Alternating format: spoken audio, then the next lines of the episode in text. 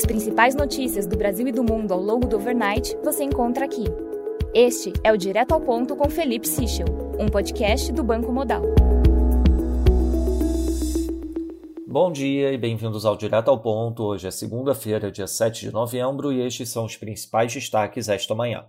Começando pelo Brasil, em relação à PEC, a equipe de transição decidiu adotar o Plano A e apresentar uma PEC. A decisão foi tomada por integrantes da cúpula de transição com o vice-presidente eleito Geraldo Alckmin em uma reunião realizada ontem.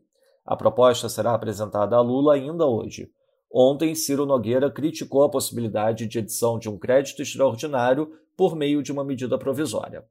Sobre orçamento secreto, segundo o Globo, aliados do presidente eleito avaliam sem alarde alternativas para substituir as RP9. Uma alternativa seria manter o valor robusto das emendas de relator, mas fixar critérios que de fato permitam a transparência dos repasses. Ainda assim, o futuro governo aposta na possibilidade de o STF decretar a ilegalidade do instrumento. Sobre a governabilidade, com o aumento da sua representatividade no Congresso, o Partido Republicano promete ser independente no mandato de Lula. Em relação aos ministérios, segundo a Folha, se confirmado o rumor que Gleisi Hoffmann é cotada para o Ministério do Planejamento ou para alguma secretaria do Planalto, ela precisará deixar a presidência do PT. Já segundo o Poder 360, cresce a cotação de Fernando Haddad para ocupar o posto da Fazenda. Malu Gaspar destaca que no PT, Gleisi Hoffmann, Alexandre Padilha, Aloysio Mercadante, Fernando Haddad e Marina Silva possuem lugar garantido no primeiro escalão do governo Lula. Simone Tebet também só não vai para o ministério se não quiser. Passando para o setor internacional, nos Estados Unidos, o Wall Street Journal afirma que Jake Sullivan está em contato há meses com um conselheiro de política externa de Putin para reduzir o risco de escalada na guerra da Ucrânia. No Reino Unido, Hunt deve anunciar um aperto fiscal da ordem de 35 bi de libras em aumento de impostos e 25 bi de libras em redução de gastos.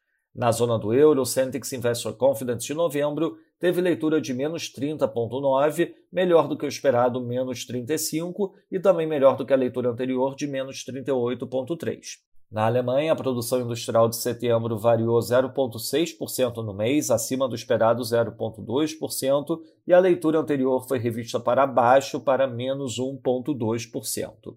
Na China, a balança comercial de outubro mostrou um superávit de 85,15 bi de dólares, abaixo do esperado 95,97 bi. Destaque para as exportações, que variaram menos 0,3% year over year, abaixo do esperado 4,5%, e as importações, que variaram menos 0,7%, também abaixo do esperado 0%. Em relação à Covid, um distrito de Guangzhou estendeu o lockdown.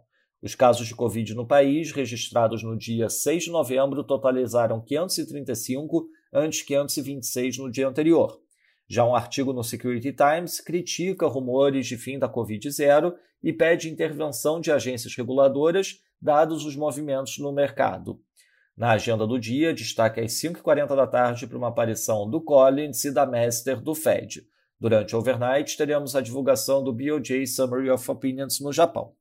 Nos mercados, o dólar index se enfraquece no momento 0,32%, o peso mexicano valoriza 0,16%, enquanto o ramo sul-africano valoriza 0,21%.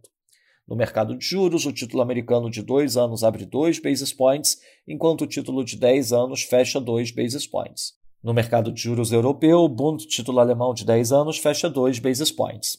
No mercado de ações, o S&P Futuro avança 0,21%, enquanto o DAX avança 0,74%.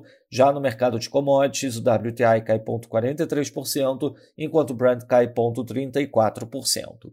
Lembrando a todos que os principais destaques do final de semana foram divulgados ontem em nosso Before Market Opens. Caso tenha interesse em receber, por favor, entre em contato com o representante da nossa mesa institucional. Esses foram os principais destaques do overnight. Um bom dia a todos e até o nosso próximo podcast direto ao ponto do Banco Modal amanhã.